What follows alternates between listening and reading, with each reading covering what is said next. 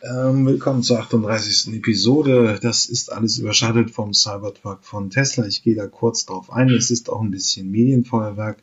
Jetzt am Ende dieser Woche hat er auch schon 150.000 Vorbestellungen für seinen Truck. Der gute Elon. Wir legen einfach nochmal, stellen jetzt einmal noch die Top 5 von Ma ähm, Matthias Malmedy fest. So ein klassischer Petrolhead, der sich auch mit dem Thema Elektroauto beschäftigt hat. Und wir hören Dr. Winfried Wolf bei KevFM. Ähm, das ist nochmal so ein Elektroauto-Skeptiker und Kritiker. Ich gehe mal ein bisschen auf seine Thesen ein. Äh, äh Golem, ähm, ja, Golem berichtet darüber, dass beim Taycan die ähm, ähm, Fertigung ein bisschen hakt. Der Bund macht nochmal etwas in Sachen Ladeausbau. Äh, der ID3 wird auch in Dresden gebaut. Ähm, selbst auch in der Schweiz spricht es sich herum, dass das Elektroauto bald günstiger wird als der Verbrenner. Und der Bund schüttet wieder Fördermittel aus für elektrische Busse. Da kann man sich fragen, muss er da nicht, muss er da nicht langsam mit aufhören? Okay, bis dann, viel Freude mit dieser Episode. Die Nachrichten sprudeln hier immer mehr, aber eine rausgegriffen. Äh, die Stadt Wiesbaden bekommt 45 Millionen äh, für die äh, Anschaffung von elektrischen Bussen in der Landeshauptstadt von Hessen, also Wiesbaden, sollen dann 2021 schon 140 Elektrobusse durch die Gegend fahren. Ähm, und dann kommt das übliche Blabla und so weiter. Der Bund hat jetzt bis 220 300 Millionen bereitgestellt. Es stellt sich echt nur die Frage, warum eigentlich noch? Also gerade bei den Profilen im öffentlichen Nahverkehr. Also ein Bus muss eine Linie zehnmal am Tag wiederholen. Planbares Streckenprofil, äh, genauer sich ist, dürfte sich dieser Case auf jeden Fall schon rechnen, gerade wenn man günstige chinesische Hersteller einkauft. Warum muss der Bund jetzt nochmal 300 Millionen auf den Tisch legen, außer dass halt irgendwie äh, Steuereinnahmen gerade so sprudeln? Aber bei ähm, ÖPNV-Nutzung finde ich das immer weniger nachvollziehbar. Ja, ich habe einen Artikel von der Handelszeitung aus der Schweiz gefunden. Auch da sind die Umfragen positiv, was den Elektrokauf in den nächsten Jahren angeht. Ähm, auch unsere Altgenossen ziehen mit dem Trend mit und wollen sich langsam aber sicher ein Elektroauto anschaffen. Aber momentan ist es da wie auch in Deutschland drei Prozent des Gesamtabsatz äh, des, des Fahrzeugbestandes sind elektrisch. Ich glaube in Deutschland sogar noch ein bisschen weniger. Ähm, aber bei den Schweizern äh, gibt jetzt auch eine Bedeutung. Und es ist vielleicht ein ganz interessantes Phänomen, das fällt mir in Deutschland auch immer wieder auf. Es sind eher Männer, die sich mit dem Thema beschäftigen. Ähm, ich habe auch den Eindruck, dass überrepräsent, äh, überproportional viele der Erstkunden Techniker sind explizit Elektrotechniker, studiert oder nicht studiert, weil sie einfach die Technik kennen und auch keine Berührungsängste haben. Aber für viele andere ist ja halt der Umgang mit Strom noch etwas Neues, wenn es ums Autofahren geht. Es ist aber auch ja, wenn man eine Heimladestation hat, auch nichts anderes als eine Elektroinstallation mehr. Aber ähm, es fällt auf, dass da Männer die äh, Vorreiter sind. Ja, und noch ein kleiner Ausblick in die Schweiz. Auch in der Schweiz macht sich langsam die Erkenntnis breit, dass die Elektroautos langsam aber sicher äh, Kostenparität mit den Verbrennern erreichen. Und es wird im Artikel von äh, NAUCH auch nochmal hervorgehoben, dass Vielfahrer jetzt schon ein Vorteil sind. Auch das ist äh, richtig. Mit den richtigen Tourenprofilen machen sie eine ökonomisch falsche Entscheidung, wenn sie auf einen Verbrenner setzen. Das ist schlichtweg einfach so. Hier wird äh, in dem Zeitungsbericht, den ich in den Shownotes beigefügt habe, auch wieder deutlich gemacht, wenn man zwischen 10.000 und 15.000 Kilometer fährt, täglich, äh, äh, die täglich kleine Fahrleistung hat, äh, zu Hause Strom lädt und, und, und, ist das Elektroauto die bedeutend günstigere Version. Und langsam kommen die Anschaffungspreise auch in eine vernünftige Richtung, auch ohne Prämie. Das muss man auch sehen. In drei, vier, fünf Jahren dürfte das sich erledigt haben, denn dann ist es einfach eine betriebswirtschaftliche Frage, dass der Strom mal besser ist als der Verbrenner.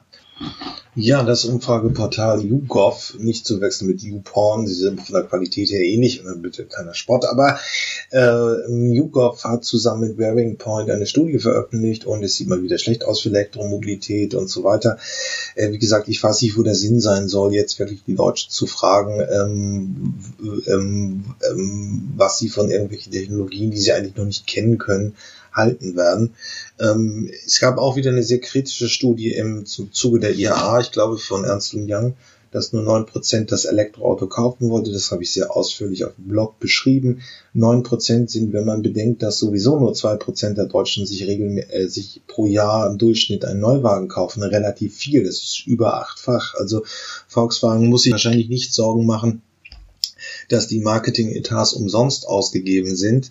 Ähm, die relevanten Gruppen, die Neuwagen ähm, kaufen, die sind sicherlich interessiert, die breite Masse noch nicht. Thema autonomes Fahren ist halt auch noch sehr schwebig. Ähm, da kam als Zahl heraus, dass die Deutschen erwarten, dass bis 2045 äh, so bleibt, wie es ist. Ja, es ist nicht ganz von der Hand zu weisen. Also, wenn wir beim autonomen Fahren darüber reden, dass Volkswagen, habe ich hier auf dem Podcast auch gesagt, bis 2000, äh, 2025 die Serienreife fürs autonome Fahren erklärt. Das bedeutet, dann kann man Fahrzeuge, die Level 4 haben, also man alle Fahrentscheidungen werden automatisiert durchgeführt, alles was man äh, welche Fahranforderungen auch kommen mögen, werden automatisch durchgeführt. Der Fahrer muss nicht mehr eingreifen. Allerdings haben die Fahrzeuge Lenkradbremse und so weiter und können eingreifen. Das soll 2025 laut Volkswagen serienreif sein.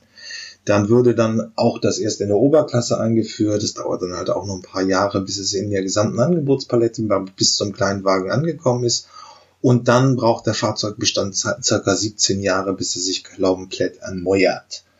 Ja, dann sind wir 2045. Aber das ist wahrscheinlich nicht gemeint. Die autonomen Shuttles äh, im ÖPNV, die fahren jetzt schon in den USA, jetzt auch in Frankreich. Also das kommt wahrscheinlich schneller. Aber das war mal wieder so eine Beraterstudie, die vielleicht nicht brauchten. Ähm, Nochmal ein kleiner Nachklapp zu der beschlossenen äh, Förderung. Also es gibt jetzt neue Elektroautoförderung und was der Bund jetzt im Nachklapp nochmal entschieden hat, das hat Handelsblatt leider hinter die Paywall gepackt, aber der Link ist jedenfalls da. Es gibt noch mehr Förderung für Ladesäulen. Hier stellt sich langsam aber sicher die Frage, wann ist genug mit den Ladesäulen? Also ähm, mir kommt das auch ein bisschen überzogen vor. Momentan finde ich auch bei den Zukunftsmobilisten noch keine Experten, der das anders sieht. Aber äh, irgendwann haben wir in diesem Land zu viele Ladesäulen, wenn der Bund weiterhin so fleißig ausbaut. Er sollte doch einfach erstmal sehen, wie sich der Markt entwickelt. Die Hersteller kommen ja nun mit Fahrzeugen auf den Markt und es wird immer noch mehr an flächendeckendes Ladenetz ausgebaut, was wir in weiten Strecken auch nicht brauchen. Und zweitens mal zahlt es der Bund. Warum zahlen es nicht die Autohersteller? Warum zahlen es nicht die ersten Marktakteure? Ähm, da stellt sich für mich langsam die Frage, ob das nicht zu viel des Guten ist. Ja, Volkswagen konjugiert das Thema Elektroauto wirklich ähm, an jede Ecke Sie bauen jetzt nämlich auch den i3, also es war jetzt weiter, ähm, am 4.11. eine große Start mit Merkel und so weiter und so fort in Zwickau. Jetzt geht es dazu, dass man sich da um die Frage stellt, ähm, dass das Ding auch in Dresden in der gläsernen Manufaktur gebaut wurde. Die ist ja eingeführt worden, um den Phaeton zu bauen. Jetzt wird der ID3 auch da gebaut, also auch das Schaufenster von Volkswagen ist elektrisch bestückt. Ja, das ist nichts Neues. Also in diesem Jahr konjugieren sie es wirklich an jeder Ecke in ihrem Marketing durch. Äh, man kommt im Internet ohne Volkswagen-Werbung eigentlich kaum noch richtig weiter. Ähm, und das jetzt eben auch mit dem ähm, ID3, der in ähm, Dresden gefertigt wird. Man kann sich da mal angucken und äh, feststellen, das ist ganz lustig. Wenn man dann einfach eine gläserne Manufaktur hat und sieht, wie ein Elektroauto zusammengebaut wird. Ja, Christian Malmedy, man kennt ihn irgendwie vom Motormagazin Grip, hat sich lange bei RTL 2 herumgeturnt, ist so ein bisschen der PS-Freak im, ich will nicht sagen Trash-Fernsehen, aber eher in den unteren Sparten des Fernsehens. Und äh, er stellt hier uns einmal die Top 5 seiner Elektroautos vor, war ein Werbefilm für mobile. Hm, ja, schauen wir uns das einfach mal an. Die man fahren kann, die ich gefahren bin und die ich gut finde. Und das Gerät da, ne? Tesla Model S gehört definitiv mit dazu, weil das natürlich auch in gewisser Art und Weise ein Pionier ist, was die Elektromobilität anbetrifft, weil das das Auto war, was alle auf die Palme gebracht hat. Alle haben plötzlich gesehen, oh nein, das geht ja, das funktioniert ja, das macht ja auch noch Spaß. Und deswegen ist das ein ganz wichtiges Auto in der Geschichte der Elektromobilität. Ähm, es gibt aber, und das ist schon mein Platz 5, es gibt aber ein Auto, was, ähm, wie soll ich das jetzt sagen? Es hat mich nicht ähnlich beeindruckt wie der Tesla, aber es ist ein Auto, was mich definitiv irgendwie geflasht hat, weil er ist seit 2009 auf dem Markt und ähm, er heißt Mitsubishi iMIF. Kann ich ja jetzt mal sagen. Ne? Es geht um den Mitsubishi iMIF und das ist ein Auto, das ist jetzt keine Bombe oder sowas. Ne? Das ist auch kein Leckerbissen, was die Optik anbetrifft. Im Gegenteil, der ist sogar relativ hässlich. Ja? Aber dieses Auto, und der ist auch nicht besonders schnell, denn er hat 67 PS. Aber dieses Auto ist ein Elektroauto, was im Gebrauchtwagenmarkt so für um die 10.000 Euro zu haben ist. Und dann funktioniert dieses Auto. Das ist dann okay. Mit dem Auto kann man fahren. Das funktioniert jeden Tag, hat eine Reichweite um die 150 Kilometer. Und das ist, weißt du, wenn, wenn, nicht jeder kann sich so ein Tesla da vorne kaufen. Geht nicht. Deswegen müssen sich Leute, die Bock haben auf Elektroautos, andere Autos kaufen. Und ich bin diesen Mitsubishi iMIF gefahren und das Auto war echt okay. Das hat Spaß gemacht. Der hat Heckantrieb. Der hat Heckantrieb. Und ähm, ja, das ist einfach ein, das ist ein Auto, das hat dieses elektrotypische, dieses, diese direkte Gasannahme. Ne? Das ist kein Bomber, der schießt dich nicht weg, der drückt dich nicht in den Sitz. Aber dieses Auto funktioniert und er drückt. Er drückt schon. Mit 67 PS nicht besonders stark, aber er drückt und er hat dieses typische Elektroauto-Ding, dieses ansatzlose, dieses, dass es halt losgeht. Und er hat das Ding, dass du rekuperieren kannst und dass er quasi auch bremst, ohne dass du das Bremspedal berührst. Und das ist was Zweites, was ich auch wirklich an Elektroautos neben der starken Beschleunigung mag, nämlich, dass man die Bremse fast nicht braucht. Du kannst eigentlich mit einem Pedal fahren.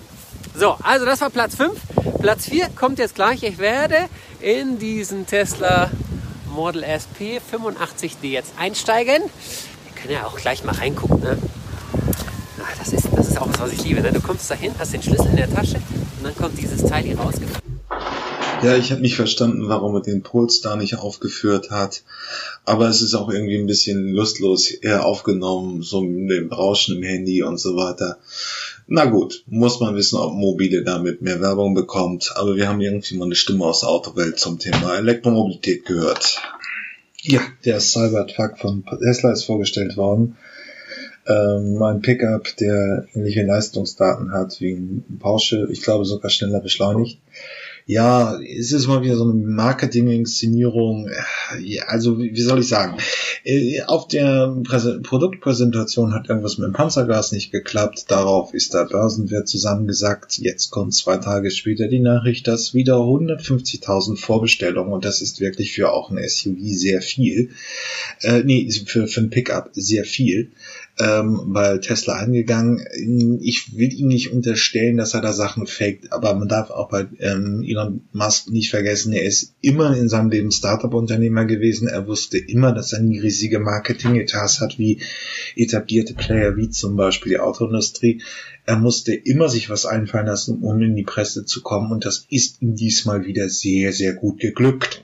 Ähm, ich habe mich da auch schon mit amerikanischen, mit Sven Biker unterhalten bei den Zukunftsmobilisten. Wir spekulieren da viel darüber, ob diese Geschichten, die uns immer erzählt, so richtig sind, wissen wir nicht. Auf jeden Fall ist der Cybertruck jetzt draußen mit einem riesigen äh, Marketing-Bohai und die Werbewirkung war ordentlich, die Bestellungen sind da. Es geht weiter. Über Design kann man sich streiten. Ich finde dieses kantige Design eher spannend, weil es mich ein bisschen an die, die Schweden erinnert. Ähm, es hat dabei Twitter wieder massive Diskussionen rüber gegeben, aber das muss man auch nicht so ernst nehmen, wenn er sich über das Autodesign unterhalten. Porsche hat ein Luxusproblem beim Taycan, den neuen Supersportler, den es auch in der Extremversion äh, mit 751 PS oder 61 PS gibt hat sie Lieferschwierigkeiten. Jetzt Golem schreibt darüber, dass es Probleme bei der Komplexität der Fertigung gibt. Naja, mal ganz ehrlich, glaube ich, liegt es wohl eher daran, dass es ähm, auch einfach neu ist, diese Auto, dass es Verzögerungen gibt, ist so nicht unbedingt ungewöhnlich, wenn ein neues Modell eingeführt wird, ob das immer in der Elektromobilität ist. Man muss ein bisschen aufpassen. Wir sind immer in den Medien, alles kommt, wird ein Thema. Keiner interessiert sich mehr für das neue Rattenkampf-Design am 5er BMW, sondern es geht nur noch um Elektroauto, Elektroauto, Elektroauto.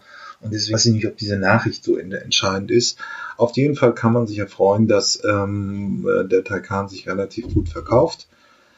Und man wird sehen, wann Porsche die Fertigung zum Laufen bekommt. So, wir haben heute ein, äh, gehe ich mal zu KFM, ist natürlich so ein bisschen, wird mit Nasenrümpfen in den Mainstream-Medien besehen, weil es ein bisschen Verschwörungstheorien verbreitet. Vielleicht sind seine Einstellungen zum 11.9. Äh, zum 11.9.2001 auch ein bisschen merkwürdig, aber es geht hier um ein anderes Interview. Winfried Wolf, promovierter ähm, Politikwissenschaftler, jetzt immer noch, knapp 70 wird er dieses Jahr, ähm, ist er für die äh, wissenschaftlicher Berater von den Linken im, im Bundestag und gilt als Verkehrsexperte. Er hat eine provokante These aufgestellt, die hören wir uns jetzt mal an. Herr Wolf, ich grüße Sie. Ich grüße auch. Herr Wolf, Sie haben ein Buch geschrieben, also wieder mal ein Buch geschrieben. Sie sind ja jemand, der viele Bücher schreibt und der sich immer mit Verkehr auseinandersetzt im weitesten Sinne. Mit dem Elektroauto in die Sackgasse, warum E-Mobilität den Klimawandel beschleunigt. Der Titel ist natürlich erstmal ein Schlag ins Gesicht für alle, die dachten, ich kaufe mir ein E-Auto und dann wird alles gut. Sie schreiben im Buch, dass das eben nicht der Fall ist und im Gegenteil, dass das den Klimawandel noch beschleunigt. Wir werden darauf eingehen, vor allem auf die Gesamtsituation. Ich möchte aber im Vorfeld schon mal ein Fazit ziehen, was Sie sagen. Das E-Auto ist überhaupt kein Weg, um die Klima Klimaerwärmung zu stoppen. Im Gegenteil, es führt in die Sackgasse. Und was wir tun sollten, ist, statt weiterhin der Autolobby hinterherzulaufen ähm, oder die zu wählen, die die Autolobby pushen, sollten wir völlig andere ähm, Verkehrskonzepte entwickeln, die es vielleicht schon mal gab. Weg vom klassischen Individualverkehr zum öffentlichen Nahverkehr kommen. Das war früher schon viel besser. Und wenn wir das ändern wollen, dann haben wir auch das Geld und die Power dazu. Wir müssen es nur durchsetzen. Habe ich das richtig zusammengefasst? Ja, wenn man dazu macht, wegkommen vom motorisierten Individualverkehr mhm. und hinkommen zu den klassischen Verkehrsträgern Füße, Pedale und ÖPNV. Mhm. Ja, seine Thesen, ich finde sie, wenn man irgendwie sagt, also macht ein Linker das Autofahren malig, ist irgendwo auch richtig.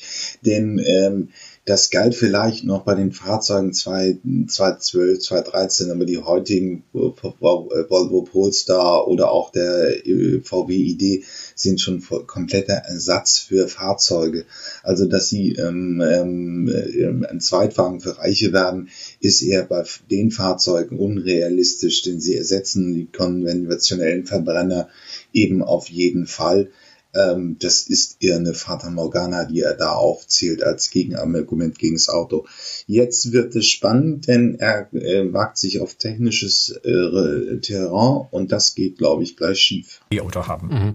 Ähm, die Frage, die Sie natürlich in dem Buch auch auf äh, ansprechen, ist, ein E-Auto ist nur dann sauberer als ein Benziner, wenn die Energie, mit der es äh, betankt wird, also der Strom, wenn der auch sauber ist. Ist das der Fall? Also könnte man, könnte Deutschland komplett auf E-Autos umsteigen? Nein, könnte es nicht. Einmal, weil nicht nur der Strommix entscheidend ist, sondern zunächst mal, bevor das Auto auf die Straße kommt, bevor Sie den ersten Meter mit dem Elektroauto fahren, hat das Auto einen ökologischen Rucksack und wesentlich mehr, drei, vier, fünf Tonnen mehr CO2 inkorporiert. Bei der Produktion waren die notwendig bevor es auf die Straße kommt. Das Wir heißt, sprechen von E-Autos. Ja. Mhm. Das heißt, Sie müssen 50 oder 80.000 Kilometer fahren, je nach PKW. Bei Tesla 80.000, beim Nissan Leaf vielleicht 40.000 Kilometer, bevor überhaupt der Vorteil des Elektroautos relevant wird. Mhm. Und dann beginnt es, was Sie sagen. Der Strommix ist bei uns immer noch zu 45 Prozent ungefähr mit fossiler Energie betankt. Und wenn wir in drei Jahren schaffen sollten, die Atomkraftwerke abzuschaffen, was super wäre, dann können wir stolz darauf sein, wenn diese 13 Prozent, die Atomkraft heute noch hat am Strom, ersetzt werden können durch Erneuerbare. Es bleibt aber bei Braunkohle und Steinkohle mhm. auf absehbare Zeit. Mhm.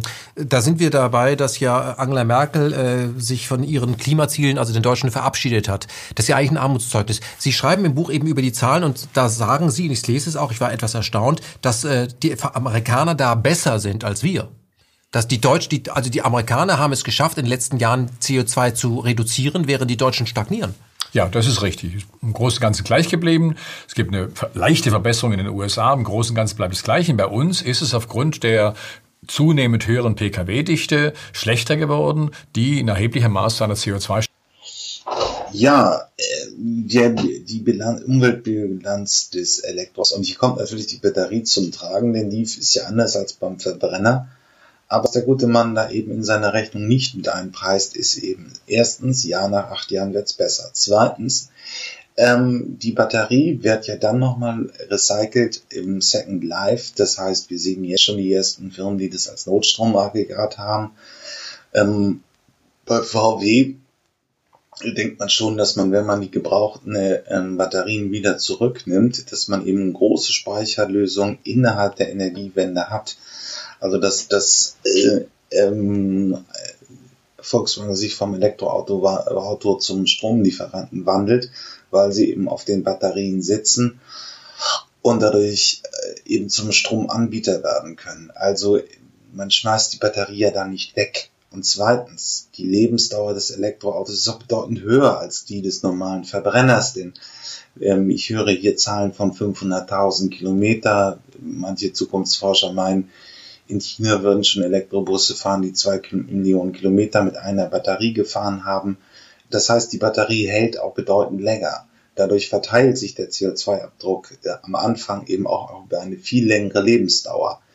Ähm, deswegen ist die Debatte eher unsinnig, die er da geführt hat als Punkt. Ja, ist natürlich wie immer in den Shownotes verlinkt. Das ganze Interview wird auch anderthalb Stunden gehen. Ist so ein linker Denker praktisch, dann kommen so ein bisschen so viele Ideen, dass die Innenstädte eben autofrei werden sollen und so weiter. Das hört man auch woanders. Äh, in dem Sinne aber seine steile These, warum das Elektroauto in die Sackgasse führt, finde ich widerlegt, weil der, die Argumentation hat Hans der Sinn auch umgekehrt gemacht. Der meint nur, wir sollen beim Verbrenner bleiben. Das ist ziemlicher Unsinn. Ähm, aber wer sich's anschauen will, kann es gerne machen. Ja, ich habe eine Webseite gefunden, die einen Marktbericht über ähm, autonomes Fahren darstellt. Das ist vielleicht nicht unbedingt für diese Plattform so richtig, aber in dem Sinne viele Entscheider in der Mobilität müssen sich mit dem Thema beschäftigen. Wir haben auch ein paar Kernsegmente, die einfach kommen werden.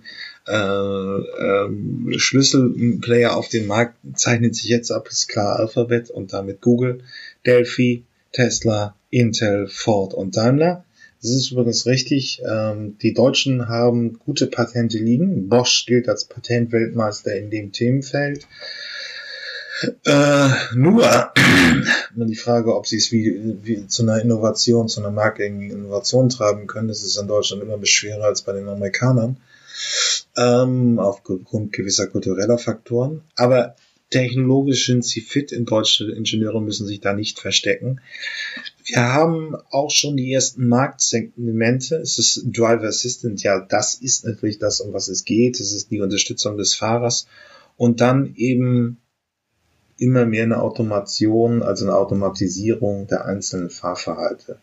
Vielleicht ist es für den einen oder anderen interessant. Okay, bis gleich. Ja, das war die 38. Episode. Vieles ist überschattet vom Cybertruck von Tesla. Ich habe ein paar andere Schwerpunkte gelegt und würde mich freuen, wenn sich der eine oder andere finden würde, der nun auch endlich mal ein bisschen seine Erfahrung mit dem Elektroauto hier mit uns teilt. Ähm, vielleicht gibt's die ersten Elektromobilisten. Einfach melden unter jürgen.fakt ähm. Okay, bis dann. Tschüss.